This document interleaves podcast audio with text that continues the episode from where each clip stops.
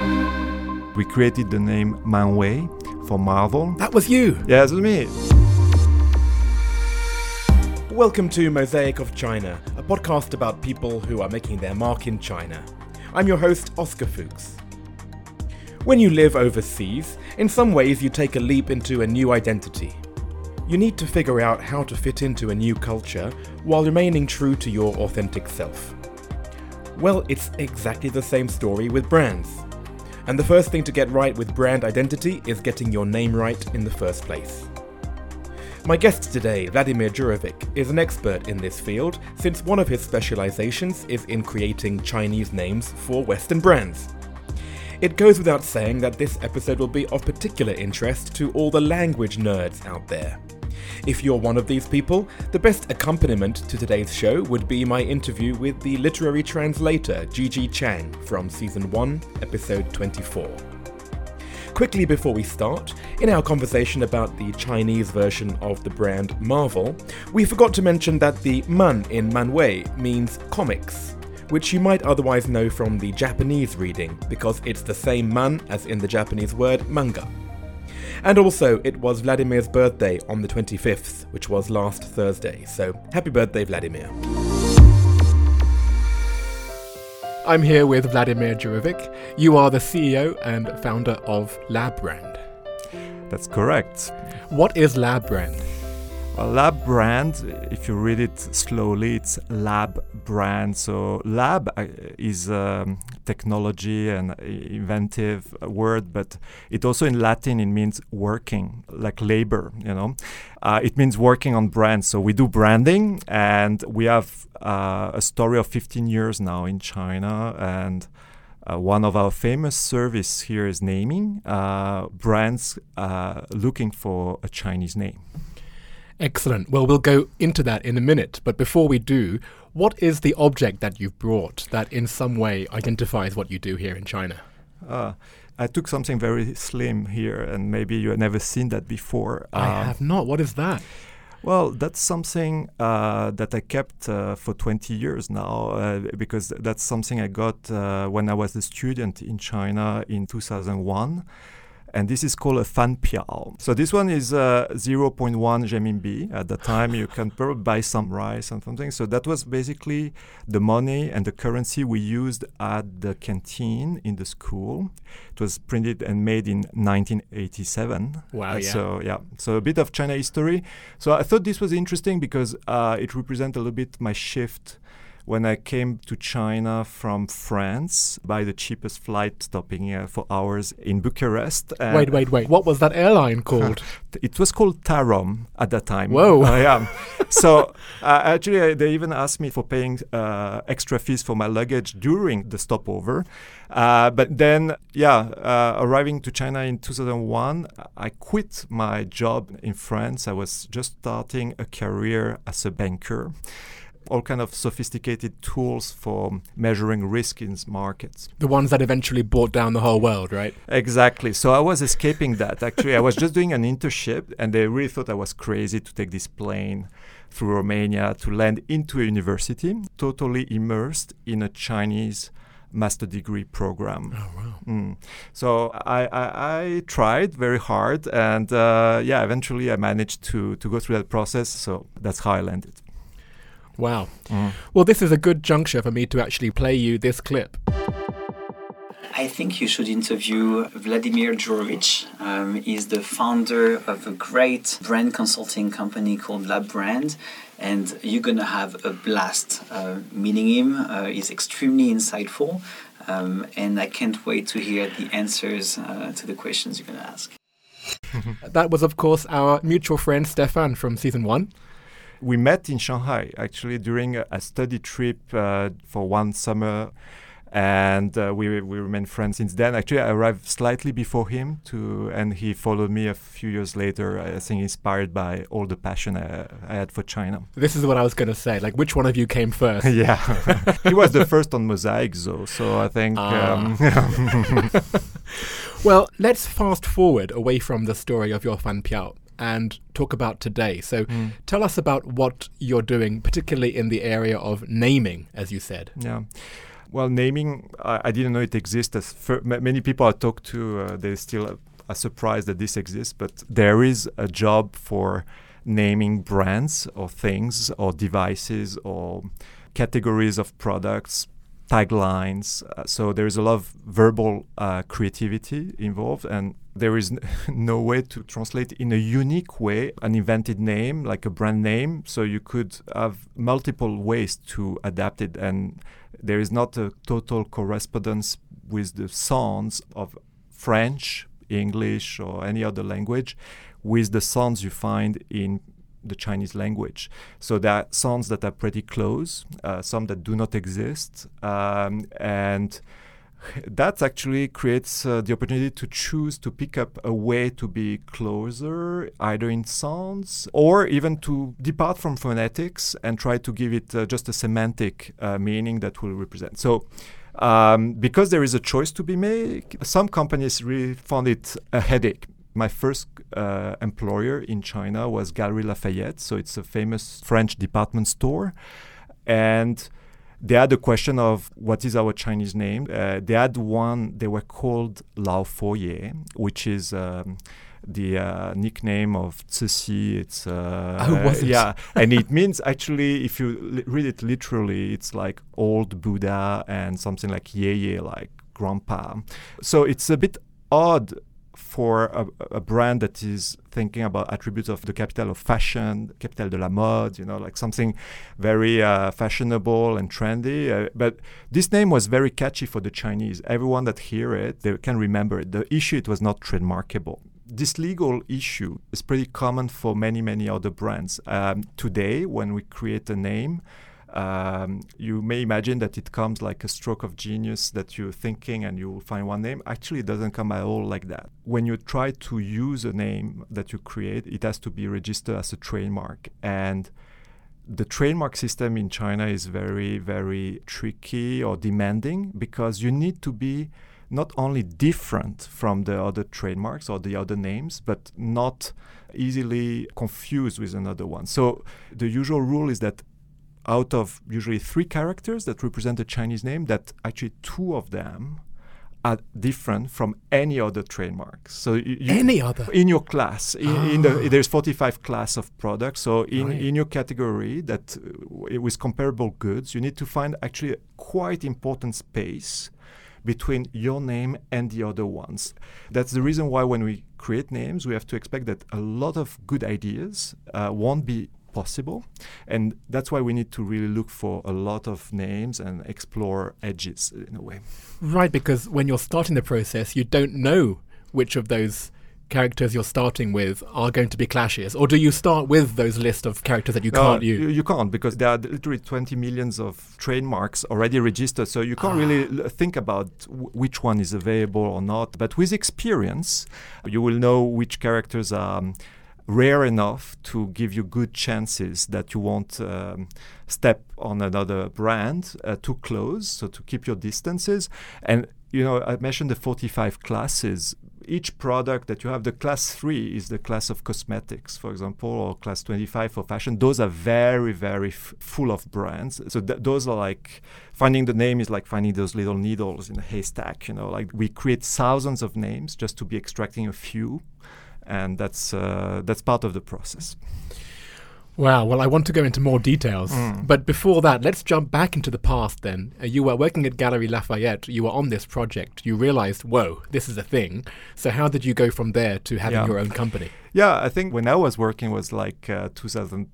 2004. Oh, right. So this was their branding for when they were just in France. Exactly, as a destination. So when we did that project, we landed to a name that was very phonetic. So uh, we ended up with Lafayette. Uh, the CEO at the time said, well, if someone says the name in Chinese in a taxi, the taxi driver has to bring the customer to our door. So Lafayette it is. Uh, and Lafayette means like lies Penglai the It's a dream island kind of. Oh, um, that one. You know, that one with the Lai with um, some herb on the top, you know, as yes. the key of the. And then you have Far France, of course, French, very good. Oh, uh, that's uh, too good. Yeah, yeah, and to to be the to. So phonetic, uh, yeah. I mm. like that. Mm. Okay, mm. so this is where it's like a big puzzle. Yeah, so I really love this uh, experience. Actually, to create this name, I went to look for an agency. And I was the client at that time. And I didn't manage to spot a naming agency in China. And I found it crazy because you had a lot of uh, feng shui masters that were doing naming sometime, but not in a way that was commercial enough for the needs of companies to really trust or t- not very easy communication let's say right because the feng shui masters would do things like count the strokes right yeah i don't really understand what they do but they probably have some good principle. Yeah so feng shui master was not an option galeries lafayette will consider and we found a design agency that tried to do it. But then they were presenting the work more like uh, creative purely, without necessarily the interpretation that links with the strategy of the brand in a very thorough way. And we discovered that actually, if you present names in Chinese to um, owner of a brand, when they see Chinese names, if you don't really immerse them in the space, it will be almost impossible for them to jump into one option. So I discovered that actually there was a bridge to make and this leap into a new identity that never overlaps exactly with the alphabetic name is something that needs a lot of facilitation. And it's such a unique skill because you are taking into account the brand values, mm. you're, you're, taking into account the graphic, and of course the meaning, the sound, everything. There's such a lot of things that go into that. How long was it between you doing this project at Galeries Lafayette uh, until then you did your own company? Was it like, oh wow, this is it, and then you just quit and started, or? This project brought light to something. Wow, I mean, this is exactly what I want to do, because it's cultural. It's it's linked with business. You need to interpret businesses, and and then I start really to to read about branding and and to. Um, uh, try to understand what's a brand exactly, what's the dimension. Uh, still seeing it a bit from a scientific mind. So it took me a year to really switch from that project to selling my first name for a client. Um, I borrowed a bit of money from a friend, um, actually 4,000 euro. Not a lot, just a small help. And basically, I, I started in 2005 Labbrand. Tell me then if you can think of an example of one of the famous brands that you would have worked with that we all would know. Walk us through the process. Yeah, the story behind Marvel, because we created the name Manwei for Marvel. That was you. Yeah, it was me. And I still remember a few other alternatives. I, mean, I remember something like Man Xia, which Xia is more like a fighter, like the hero in that okay. sense. Whereas like Man Wei is even closer phonetically to Marvel. And yes. and Wei is actually a little bit more abstract because yes. Wei is like power. Of course you have the power of the hero, but it could be also the power of the manga, of the of the comics. So comics and power. And it's one brand that has a tremendous success. So we're lucky yeah. to have created that one. And then another one that I really love is LinkedIn.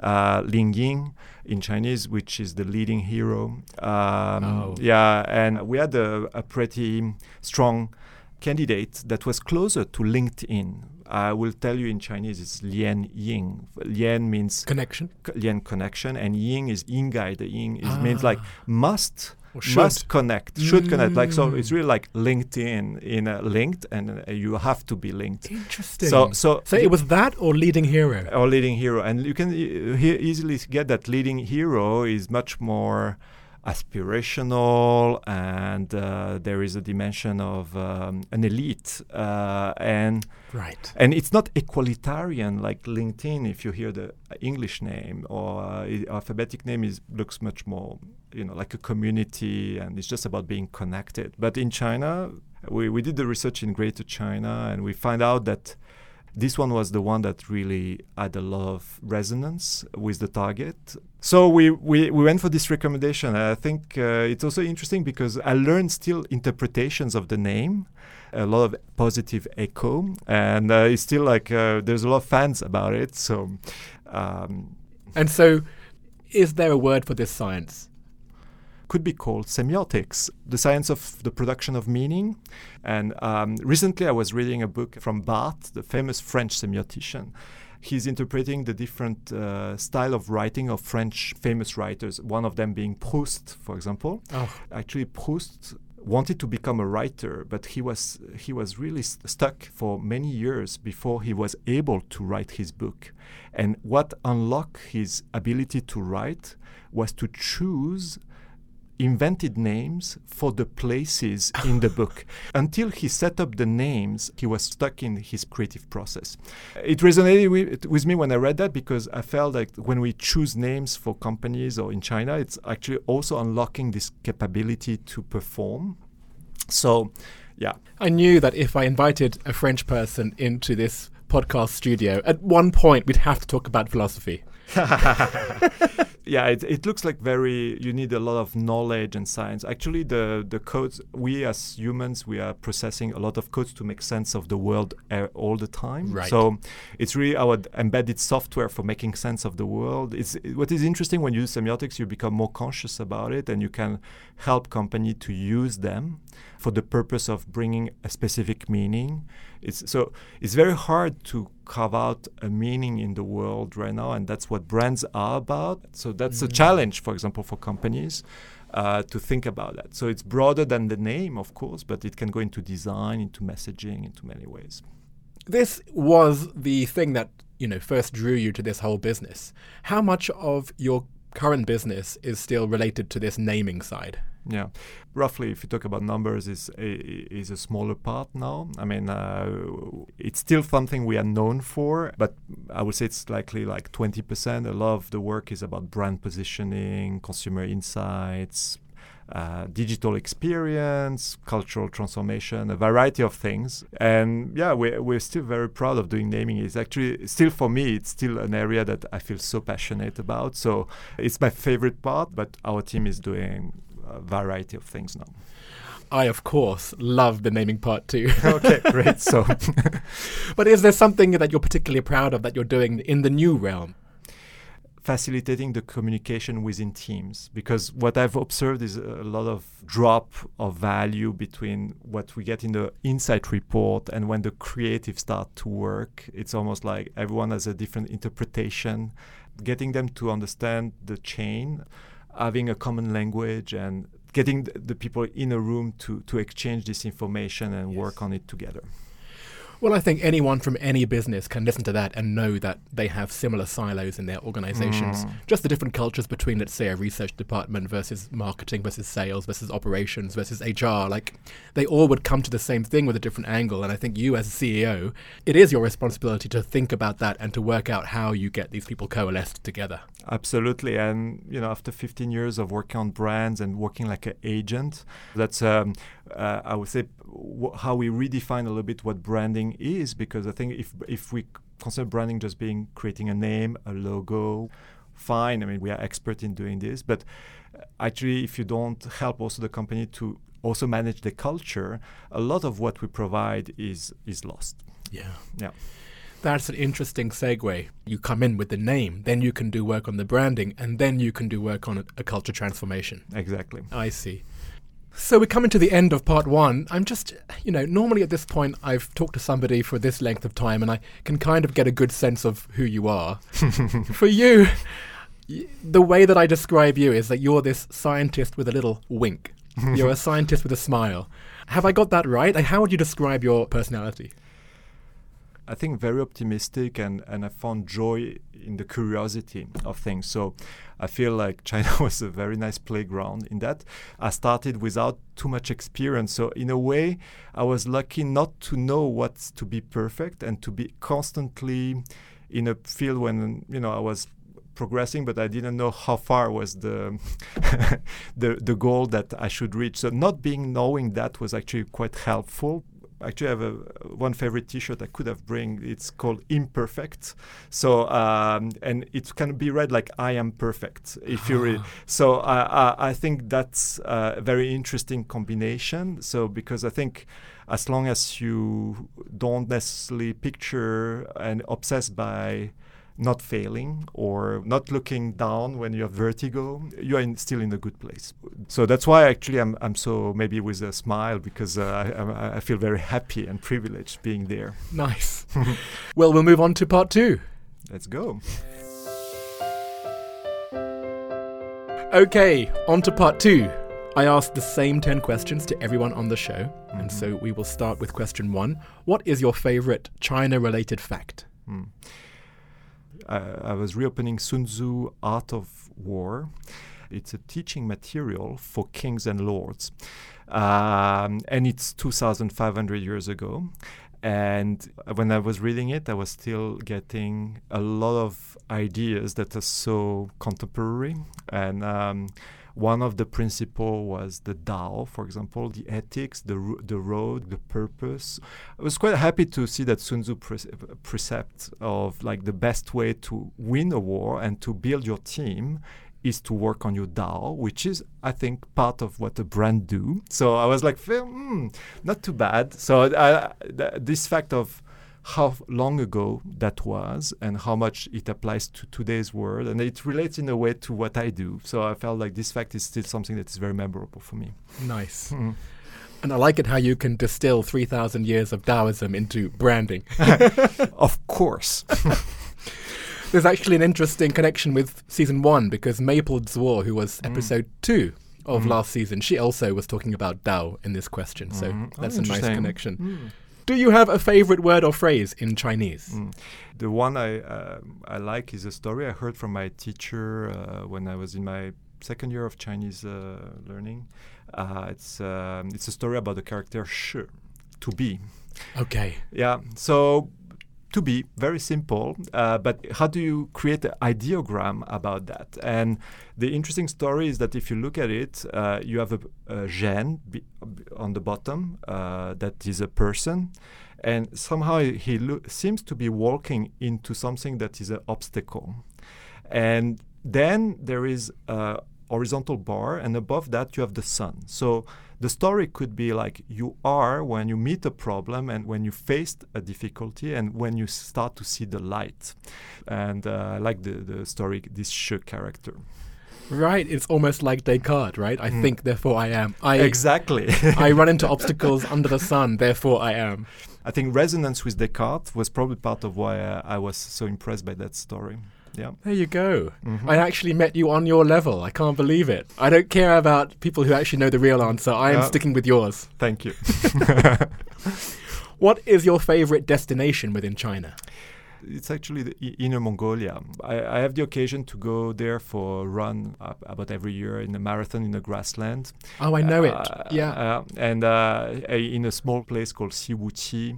You can easily get out of it, run out of it, and get into running in those uh, green hills.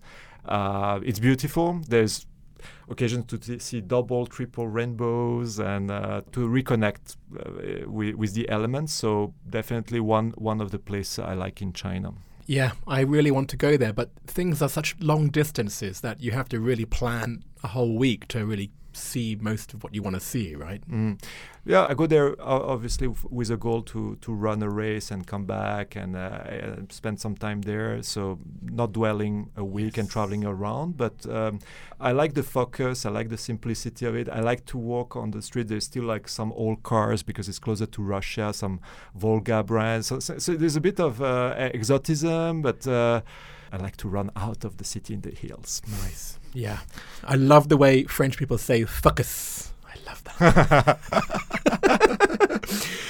if you left China, what would you miss the most and what would you miss the least? The spices of China. Um, literally and uh, in a metaphorical way. I think there is uh, so much flavors, so much things to experiment. So, of course, the scale also of things, which make you can see things that you can't imagine uh, in other places. And I would say the same thing that I won't miss. I won't miss is the scale. If one day I leave China, will be because I want to go into a smaller place to live right. uh, in a more simple way. Yeah. Uh, and yeah, and uh, yeah. Okay, next question. Is there anything that still surprises you about life in China? This week I was driving back from a meeting in Pudong, and it gets me to uh, one of the avenues in the in the north of Shanghai, like towards Changshoulu, Tianmulu, and I, I thought the whole avenue for kilometers was under reconstruction. I, I saw China like that uh, 20 years ago. I saw also this 10 years ago. But in Shanghai, I, I mean, this year I still see a lot of construction. It, it keeps surprising me to see that uh, that level of uh, undertaking. Yeah. Yeah. Where is your favorite place to go out to eat or drink or hang out? Well, well, I'd love to travel in time when Face Bar was there. The, that was a place uh, in Ruijinlu, Maominglu. It used to be a, a red brick house with wonderful cocktails currently, I mean, I, I think I really enjoy something that is really close to my place. I go to a small Japanese restaurant called Sime, interesting Mexican dish interpretation by a Japanese chef and stuff. And it's nice. a quite small place. So see you there. okay. see you, probably see you there. Yeah. What is the best or worst purchase you have made in China? Uh, one surprisingly good purchase was um, chairs I bought at IKEA I bought them 15 years ago for my office, and um, I keep getting uh, customers that ask me where I bought it. They think it's super designed and so, and it's just uh, very modern. Mm. Mm. What is your favorite WeChat sticker? I never use stickers. So uh, I didn't want to be uh, inauthentic and try to find one, but I use a lot uh, the, the emoticons. So I don't use stickers, but I use emoticons. And uh, my favorite one is the determined one with the bandana. It looks very much like me running. Uh, it represents me. So I didn't check that box, but I hope I hope you will give me a pass. Well, I would ordinarily just chuck you out, but we're almost at the end of the interview. So, so what can I do? I actually like this one too. This is a particular WeChat emoticon. There isn't something which is in the usual emoji which comes close to this one, right? It's true. I never realized that. Yeah. But uh that's why it, it passes the test. You can still use that. Thank you. That's just an exception. What is your go to song to sing at KTV? so, people that know me will know that the thing I fear most is to go to a KTV. It has to be a client asking me, ah. or I need to be super drunk to be able to accept the invitation. I was actually, I think, terrorized because one of my first trip and my first internship in China, we happened to sing in a lobby of a hotel. Oh. And I realized that my singing was going in the whole building. What? So what, what kind of terrible hotel was this? It's a building, it's the hotel in Shenyang, 1999 or 2000. Oh. So it was a long time yeah. ago. But today, if I had to do it, I would probably go for Ren Xianqi, which is uh, a Chinese uh, pop singer 20 years ago, uh, it's, he sing very simple songs like uh, and the New Heart, Kan Guo Lai, Kan Guo Lai, this type of thing, very light-hearted, and uh, I think that I can do. Um, Vladimir, it's the same song that Stefan chose. No way. uh, but but uh, there's one reason for that is that we had the same teacher in Chinese and probably we learned it at that time. I ah. must say ah. there is a reason. Maybe. Yes. Mm. Well, since knowing it from Stefan, I've learned that song. It's super easy. That's why, I mean, uh, that's the only one I could pretend to sing, so I keep it. So. And finally, what other China related media or sources of information do you rely on? Mm. I got curated content twice a week at the occasion of my Chinese class because uh, mm. my Chinese teacher uh, will pick up the curated content from the news and we will be having a review of uh, very good content. And so I'm learning language but actually I'm learning a whole story of um, of topics. And I learn things that I never read in the media usually so. That's excellent. Well thank you so much for that Vladimir and finally the last thing before you leave who would you recommend that I interview in the next season of Mosaic of China? Bertrand Christot. He has arrived in China uh, around 20 years before me. Most interestingly, he has recently opened a vineyard Oh, oh, a, a, vineyard. A vineyard. So, a vineyard uh, in Yunnan, ah. and um, that's for sure one that I will listen to uh, uh, next season. So I'm really looking forward to hear Bertrand next year. Thanks so much, Vladimir. Thanks. Thanks, Oscar. I don't have favourites in this podcast, but I'll always be a fan of anyone who inhabits that space between languages where you have sounds and meanings on one side that simply do not correspond with the other. It reminds me of the episode with Srinivas Yanamandra from season 1, episode 15, who philosophized that saying his name in Chinese was about as futile as trying to say his name in mathematics. Srini and Vladimir, if you're both listening, you need to get together. If you're a fan of playing around with Mandarin, I want to recommend you listen to the Mandarin Slang Guide podcast with Josh Ogden Davis. He has nothing to do with this show, I just like him as a person and like what he does, so go check it out. And please also check out the images from today's episode on the new Instagram account for the show on the handle Mosaic of China. I rebuilt it from scratch after the old ones got taken down. It's got a whole new look and it has zero followers, so it's tremendously exclusive right now. And speaking of exclusive, if you want to hear some more from Vladimir, including the story behind how he came up with the Chinese name for TripAdvisor, please subscribe to the premium version of the show on patreon.com slash mosaic of China. Here are a few clips from today's episode. There is another big issue when you choose name is the different dialects in China. So, Oh. so when you you basically people could imagine that the roof was coming on their uh, falling on their head. We have more than a dozen of namers. We're probably the biggest naming team in the world, actually. The eagle with the cat's head, Mao Tou Ying. Yeah, Mao Tou Ying. 20 people that speak Chinese with a different background, they will perceive the name 20 different perception.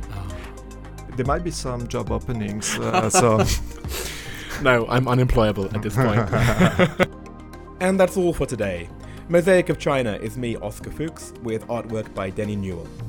After the credits, today's catch up chat is with the person who referred Vladimir, Stéphane de Mondro, from Season 1, Episode 19. So stick around for that, and we'll be back next week.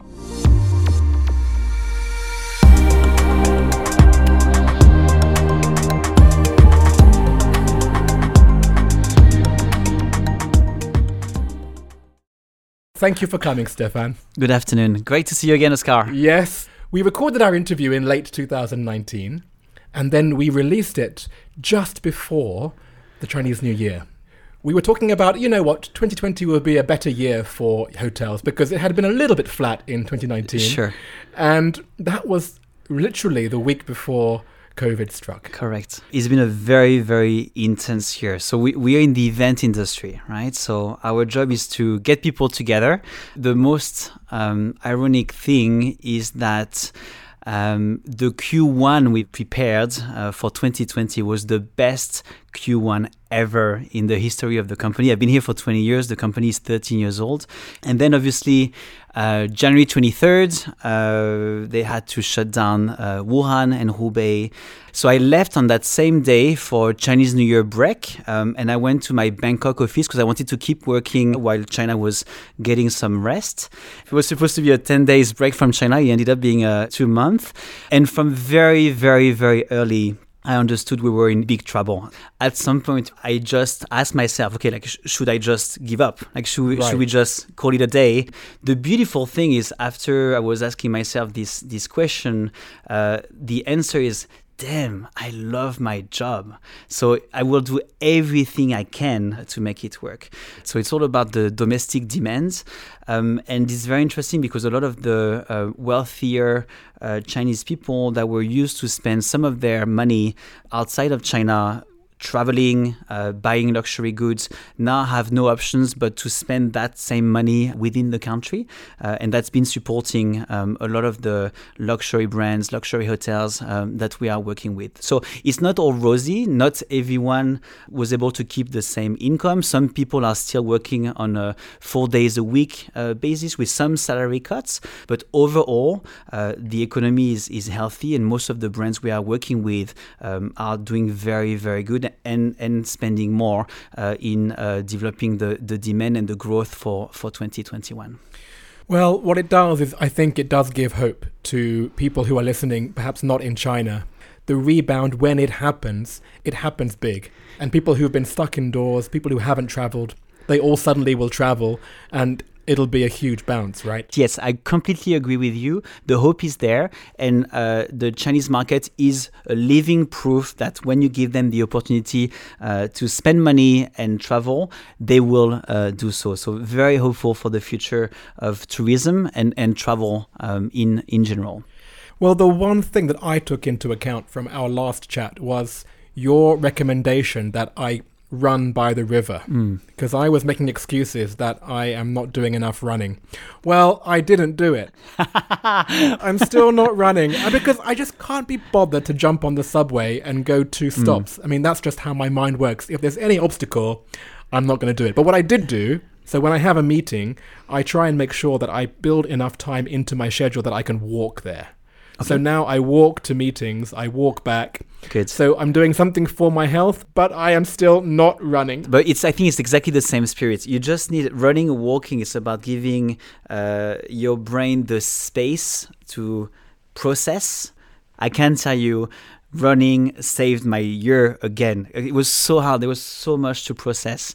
Making the right decisions at the right time, not wasting time in uh, taking the hard decisions that you have to take sometimes. And running was more than ever my way to process this amount of information we were getting and, and trying to make sense of okay, what is the best way to, to move forward. So I, I invite you again, Oscar, you can do this. By the third time we sit down together, you'll be running marathon. Uh, I mean, I've done them in the past. That's the problem. I just, for some reason, can't bring myself to go back. I still get what you're doing. I still have ideas. They're just at a slower pace. I'm, I'm not running anywhere fast. as long as he works for you, that's all that matters. Thank you. Ugh. We are going to release this episode alongside the person who you referred for season two. So that was Vladimir. Have you been in touch with Vladimir? More than ever. Um, one of the benefits of being somehow stuck in, in one city is that you have a lot more time to actually develop relationships and friendships with the people around you. This year, we've been actually uh, able to spend uh, weekly dinners uh, together, usually on Wednesday night. Uh, it's been uh, absolutely beautiful to be able to exchange with people that were going through the same kind of challenges. Uh, so we are closer than we've ever been. And Vladimir is a friend of 20 years, and 2020 brought us back together more than we've ever been. Stefan, thank you so much. Fantastic. Thank you for having me again.